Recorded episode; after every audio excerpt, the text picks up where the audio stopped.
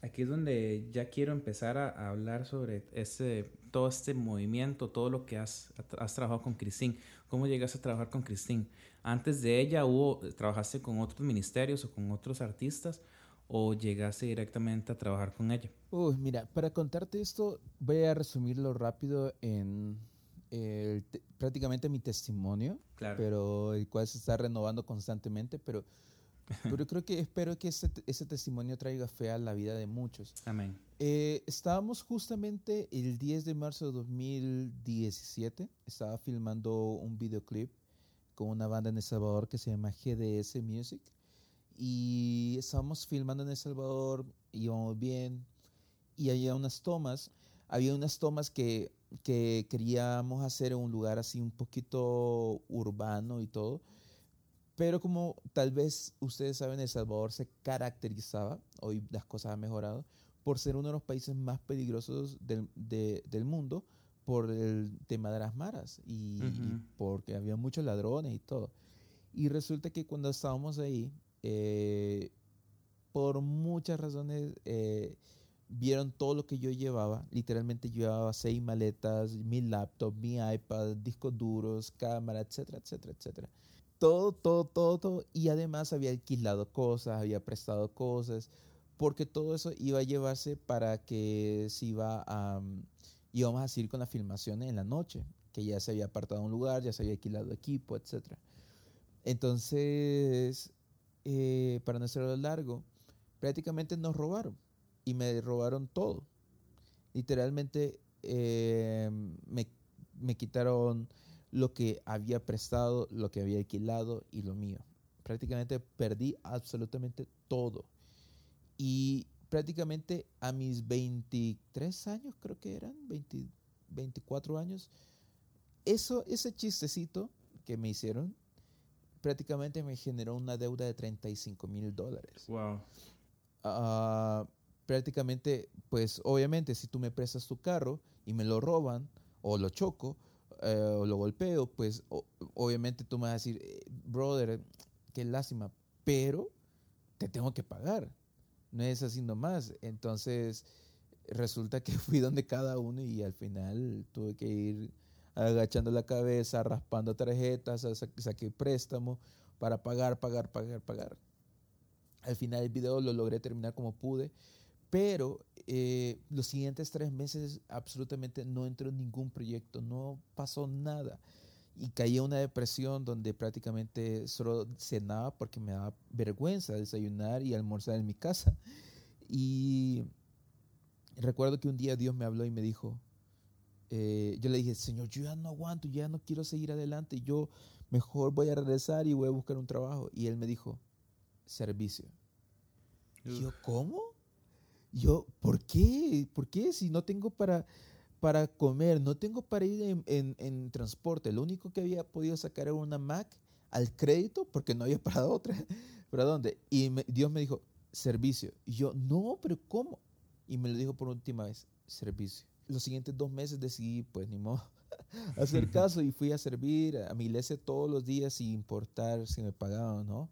Al final no me, no me dieron nada, pero Dios suplió todo. Yo me iba caminando todos los días y aún así comía. Y de repente Dios em, recibo, perdón, recibo una llamada y me dice, David, eh, te hablamos de los premios Águila y te hemos seleccionado para participar a a, para ha sido nominado a mejor director y productor de video musical. Y yo, pero ¿cómo? O sea, ¿de dónde? y me dijeron, pues alguien nos mandó tu video y ha sido nominado. Y era justamente el video donde yo había perdido todo y donde literalmente perdí y me hice esa deuda. Cuando pasó eso, no gané, quedé como en segundo tercer lugar, pero igual no importaba. Eh, dije, Señor, pues abre puertas, abre puertas porque esto puede ser un, como una catapulta para algo mayor. Y de repente al siguiente día eh, me habló la primera persona por la que yo estaba orando. Yo le dije, Señor, voy a trabajar sí o sí con Aliento, con Sony o con Canción. Cualquiera de esas tres empresas me, voy a ver cómo hago para trabajar con ellos. Y sin yo buscar, literalmente al siguiente día me estaban hablando de aliento. De repente empecé a trabajar con Julio Melgar. De repente empecé a trabajar con, con, ah, con empecé a conocer a Ingrid Rosario, conocí a, Twice, de repente conocí a Miel San Marcos, de repente conocí a Barack. Y tan sobrenatural. O sea, no te puedo decir, yo hice algo. Sí hice una parte, que fue prepararme por cinco años para el momento que Dios quería. Pero prácticamente fue así. Yo no moví un solo dedo, eh, más allá de mi preparación. Eh, pero cuando surgió el tema de, de, por ejemplo, yo también viajo y soy filmmaker de, de, artistas. De repente salió una oportunidad con Evan Craft y por un año estuve viajando con él, que sería 2018. Y ya en 2019, pues Christine, eh, con Evan habíamos decidido unas cosas porque él iba a empezar a estudiar, entonces, pues obviamente eh, eso significaba que iba a parar con la cuestión de los viajes. Y yo decidí eh, buscar opciones y de repente Christine y su esposo Carlos estaban buscando a alguien para viajar y pues me dijeron y, y yo pues les dije, ok, démosle. y así prácticamente. Entonces, si ves la cronología de cosas, nada tiene sentido. Sí, sí, sí. Simplemente es la gracia de Dios. O sea, yo creo que cuando Dios te va a llevar a algo, eh, ya sea pequeño o grande, aunque en el reino no hay pequeño y grande, en el reino es grande siempre. Ah, pero ha sido la gracia de Dios y creo que tenemos dos opciones, o obedecemos lo que Dios quiere decirnos o que quiere que hagamos, o no lo hacemos. Y en mi caso, creo yo que obedecí lo que él me dijo y el fruto de eso fue lo que estoy cosechando ahorita. ¿Cuál, cuál es la función o qué es lo que haces dentro del equipo eh, con Cristín Di Clario? ¿Puedes como comentarnos un poquito? Pues mira, eh, todo lo que es multimedia de Cristín, desde el disco y DVD de Manuel, ah, que se grabó en Argentina en 2018, desde ahí en adelante todo lo visual yo lo he estado haciendo eh, llámese video lyrics, llámese... Bueno, nosotros estamos ocupando un formato fuera de video lyrics que se llaman backdrops. Los backdrops tienen que ver con un fondo animado que sea exactamente eh, secuenciado a la música. No es como un background al azar, sino que tiene que ver, tiene que haber coherencia. Eh, y una letra que es más solo para leer, no tiene animación ni nada, sino es para leer nomás y, es muy simple.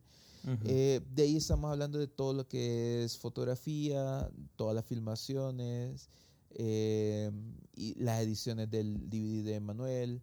Entonces prácticamente todo, todo, todo lo que tú veas. Ah, y bueno, y, hago parte del manejo de redes. Entonces, todo lo que tú veas de Cristina de Clario desde mediados de 2018 para acá, en cuestión audiovisual, eh, prácticamente es lo que yo he estado haciendo con ella. Y, eh, ahora que decís esto, lo de las, em, los fondos que utilizan, cómo lo trabajas, eh, cómo se enlazan con las secuencias, cómo lo trabajas.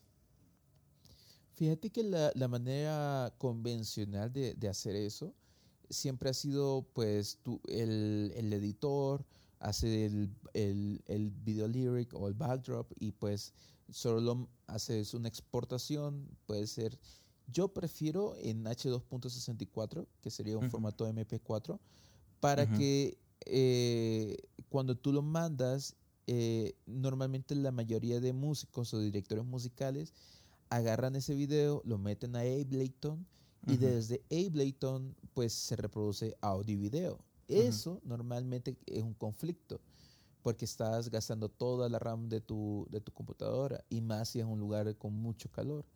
Entonces, eh, prefiero exportarlo. Digamos, cualquier lugar en Latinoamérica. sí, sí, por ejemplo, estábamos en Nicaragua y, literalmente los equipos estaban, pero quemándose. Sí. Entonces, obviamente, aunque el video esté en, en buena resolución, pero en baja, como bien comprimido, pues obviamente las pantallas igual van a, sufrir y van a haber una latencia de video y todo, pero, pero esa es la forma convencional.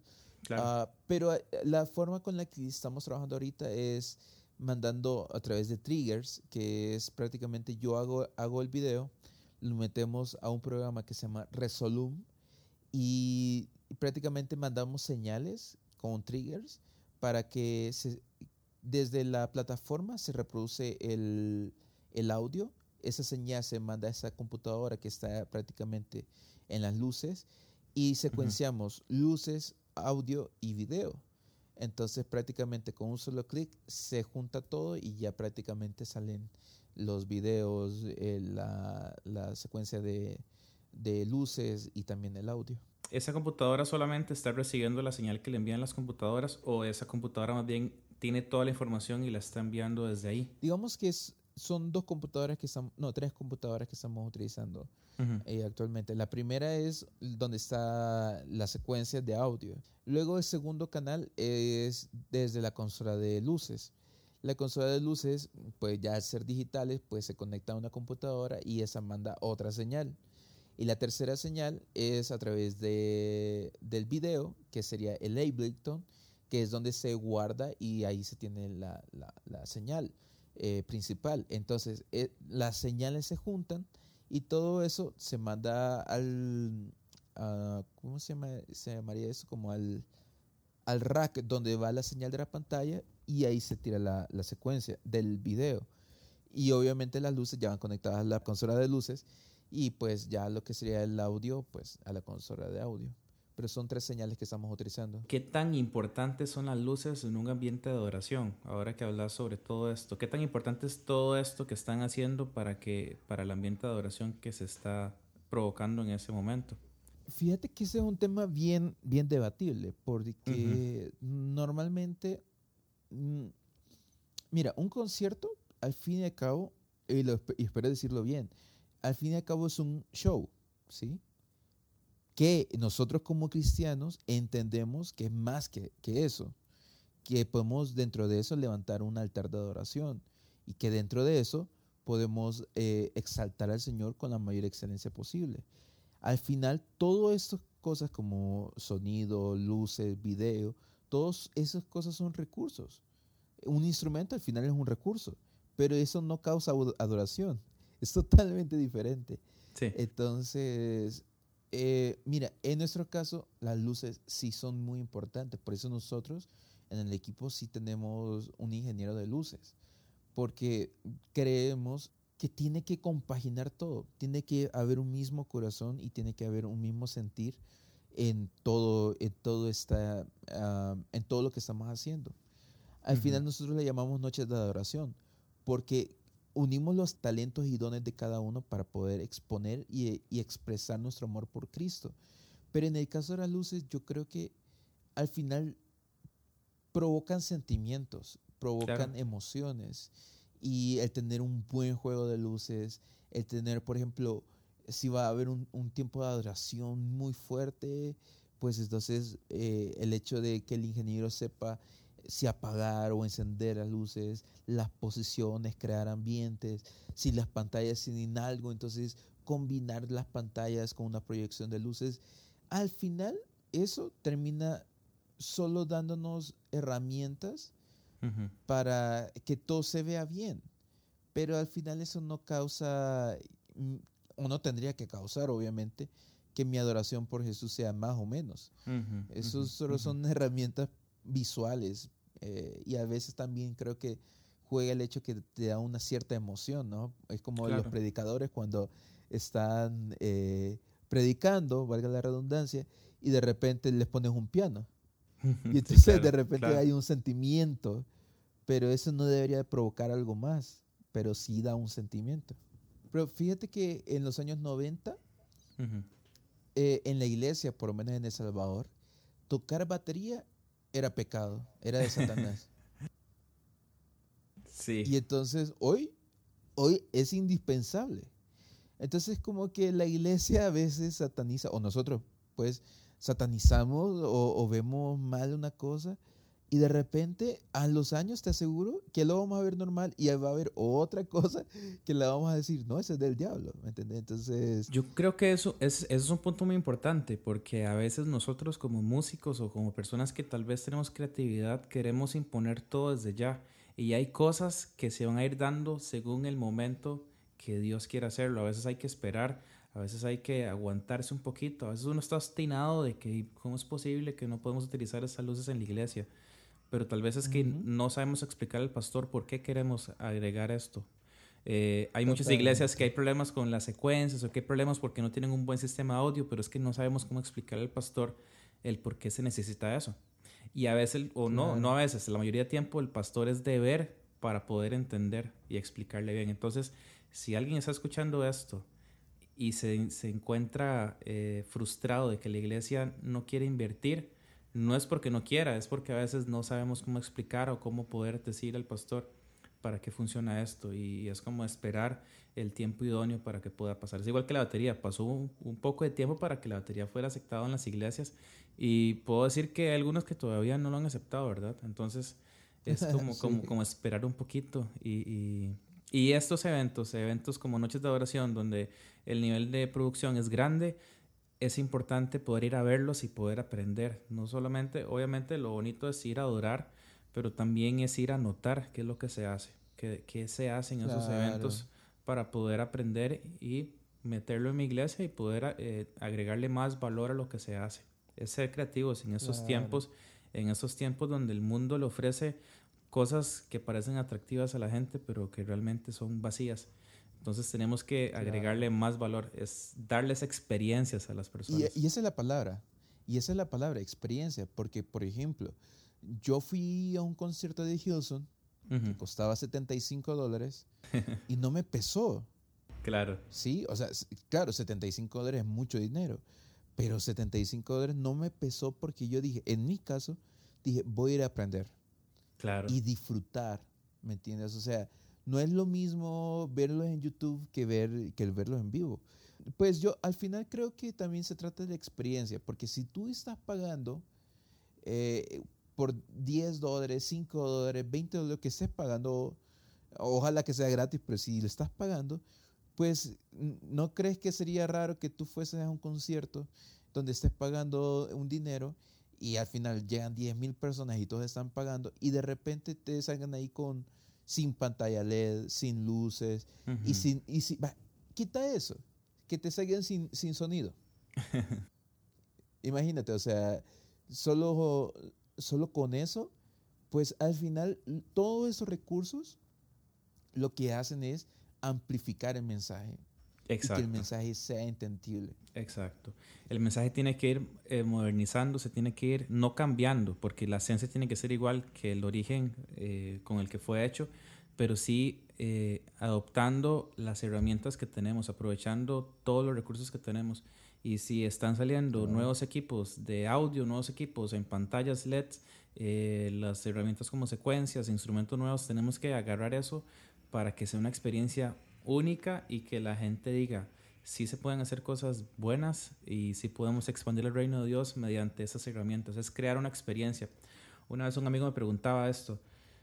Em, si a usted lo invitaran a su iglesia en la que usted asiste, ¿usted volvería? Y yo me quedé pensando, o sea, ¿qué le ofrecemos?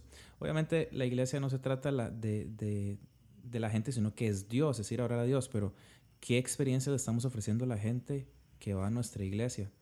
Y, y no es como, no es como, como que se sientan cómodos, que se sienta bonito, porque claramente eh, tenemos que ser confrontados por la palabra, pero ¿qué le estamos ofreciendo a la gente para que digan, ¿qué es esto? Estoy experimentando algo que jamás en mi vida había visto.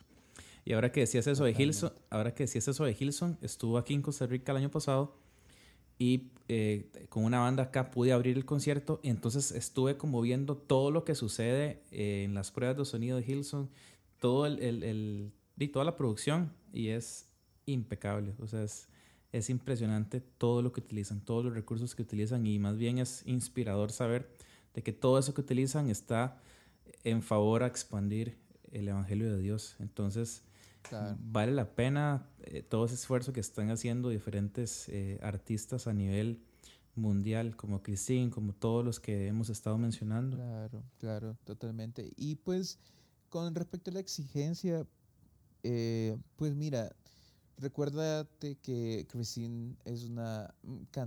Lo voy a dejar en artista porque lo voy a ver en, en el término uh, técnico y profesional. Claro. Al final ella es una adoradora, ¿no? Pero sí, exacto. Lo voy a ver como artista. Eh, al final, pues te, te golpea el hecho de, de cómo crece el mercado, de las tendencias del mercado.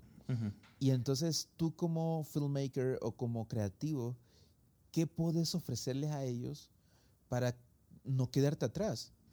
El problema de nosotros los creativos, y creo que voy a cerrar las artes para, para no decir solo los que hacemos video, pero el problema de las artes normalmente es que se renuevan constantemente. Por ejemplo, en el caso de un filmmaker, cada año hay una cámara nueva, cada año hay una computadora nueva, cada año es diferente, cada año una tarjeta de video es diferente. Y entonces es complicado y a veces tedioso porque al final cada año o cada mes hay una nueva tendencia. Estábamos eh, hace unos años con, la, con el pop, después llegó el reggaetón, cayó el reggaetón, llegó el, la bachata, después de la bachata pasamos al, rock y después nos... Y ahora estamos en el trap y todo lo urbano. Y entonces, tú como creativo, ¿qué puedes ofrecer? Y ahí es donde la exigencia se levanta, ¿no?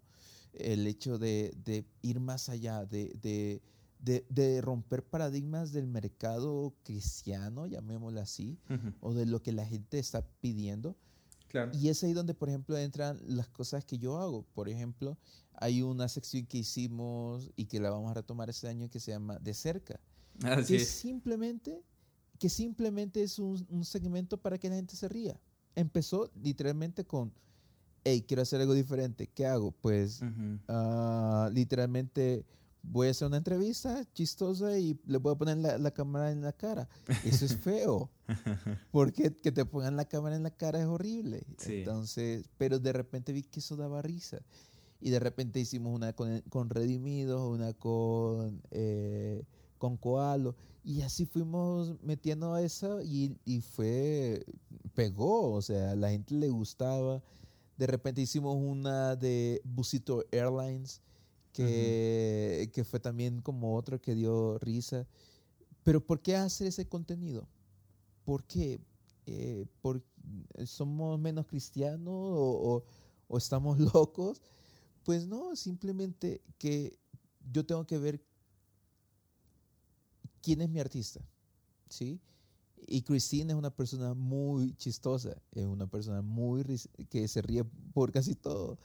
Entonces, eh, pues yo tengo que demostrar eso y al final son las redes de ella. Entonces, por eso salen ese tipo de secciones que al final rompen con el, con el esquema del, típico eh, feed o, estilo del cantante cristiano, ¿no? Que es adoración, adoración, adoración, pero yo creo que también Dios nos ha dado alegría, Dios nos ha dado la, la responsabilidad de compartir gozo para aquellos que están afligidos y también llevar una palabra de esperanza. Y con ese tipo de cosas diferentes o disruptivas de lo que se está manejando normalmente, pues también creo que es ahí donde nace la exigencia y el decir, rayos, ¿hoy qué hago? Ya no puede ser el mismo video de ayer. O cuando hicimos en octubre una gira de 23 conciertos. ¿Cómo hacer un video casi que a los dos días seguido y que no sea igual. Eso es pesadísimo, man. Pero, pero eso es lo que, si quieren llegar a ese, nivel, bienvenidos, pero lleva una responsabilidad muy fuerte. Hay una palabra que me gusta mucho que es enseñar a la persona vulnerable, que es una persona igual que yo, que se equivoca, que tiene sus aflicciones, que tiene sus problemas, que se ríe también, que no solamente es una persona que está cantando. Entonces, creo que eso lo aporta, le aporta eso, que yo me sienta como, e, es decir, como que yo pueda decir, wow, eh, ellos se ríen, ellos bromean, eh, eh, ellos son normales, solamente que están pasando, como decís ahorita, viajando, viajando, viajando, pero también tienen ese espacio para poder hacernos ver a los que estamos viendo el video que son personas comunes y corrientes, pero que Dios está utilizando de una manera increíble. Y la segunda cosa, la segunda cosa, eh, ya es un tema que quisiera como empezar a abordar, que es qué es lo que normalmente, cómo es un día tuyo cuando están de gira. Eh, fueron, por ejemplo, estuvieron acá en Costa Rica este año.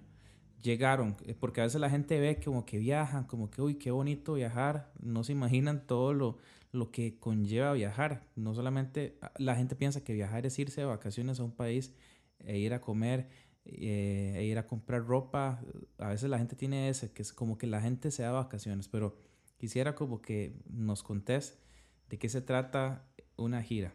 O sea, eh, imaginemos que se van un fin de semana para X país y tienen una noche de adoración. Entonces, ¿cómo es el itinerario normalmente?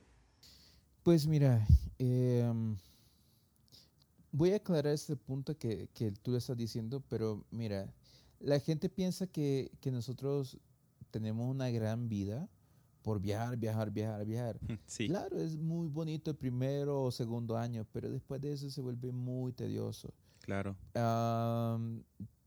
y al final tienes que estar convencido que es un llamado de Dios, eh, más allá de una simple emoción, porque ah, te imaginas estar en conciertos y de repente, por ejemplo, me he perdido dos cumpleaños de mi mamá, por ejemplo, o me he perdido los cumpleaños de mi bisabuela de 101 años. O sea, imagínate, o sea, llevo dos, tres años que me los pierdo. Y y posiblemente sean, ojalá que Dios le dé más años, pero son los últimos años. Entonces queda ese pesar de que por los últimos tres años no lo disfrutaste, no le celebraste eso bonito, ¿no? y así son otras cosas que, que, que, que, son importantes para uno, como los amigos.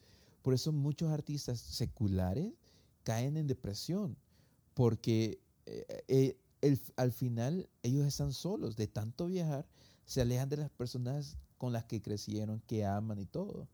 Entonces, y, ellos caen en depresión. Lo que nos sostiene a nosotros es que tenemos a Cristo. Y, eso es lo que, y le da un mayor sentido a nuestras vidas el por qué hacemos esto. Y además, el hecho de viajar no significa que yo conozco, por ejemplo, Costa Rica. O sea, pero por ejemplo, esa gira que fuimos a Costa Rica, literalmente yo me fui a las cuatro y media de la mañana, no, me fui a las 3, de la mañana de, de Bogotá a hacer escala en El Salvador. Estuve cuatro, cuatro horas ahí para medio hablar con mi familia, verlos un rato. Y de ahí salí para Nicaragua. Llegamos en la noche, en, la tarde a Nicaragua. Tuvimos conferencia de prensa.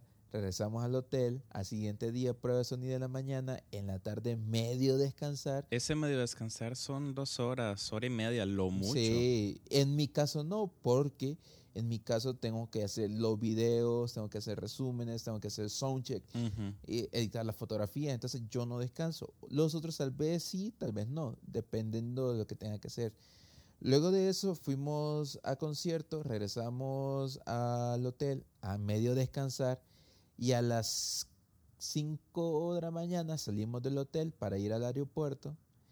Llegamos a Costa Rica a las 9 de la mañana o 10 de la mañana creo luego, medio arreglamos nuestras cosas, almorzamos, luego nos fuimos toda la conferencia de prensa, regresar en la noche a cenar y medio pues a dormir. En mi caso, pues tuve que editar lo que era el concierto de Nicaragua, hacerlo de son, eh, todo el recorrido y al final pues tratar de medio descansar. Al siguiente día, temprano, a las 9 de la mañana, soundcheck.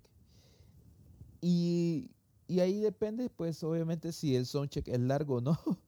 Y en nuestro caso sí fue muy largo, entonces regresamos al hotel tipo 2 de la tarde y a las 6 de la tarde de nuevo para regresar porque había concierto. Y al final, al siguiente día, pues nos vamos temprano. En mi caso porque voy a mi iglesia, no, no quiero perderme, si puedo no, no perder la iglesia. Entonces, pero te imaginas, o sea, en tres días sí, tres días prácticamente, un descontrol de tiempo. Ahora te pregunto, ¿qué hice? Nada, no disfruté nada, no conocí Nicaragua ni Costa Rica. Entonces no, sí, viajamos, vamos a todo el continente si crees, pero no conozco. Entonces tampoco es como, wow, nada, tiene sus cositas también no tan chéveres.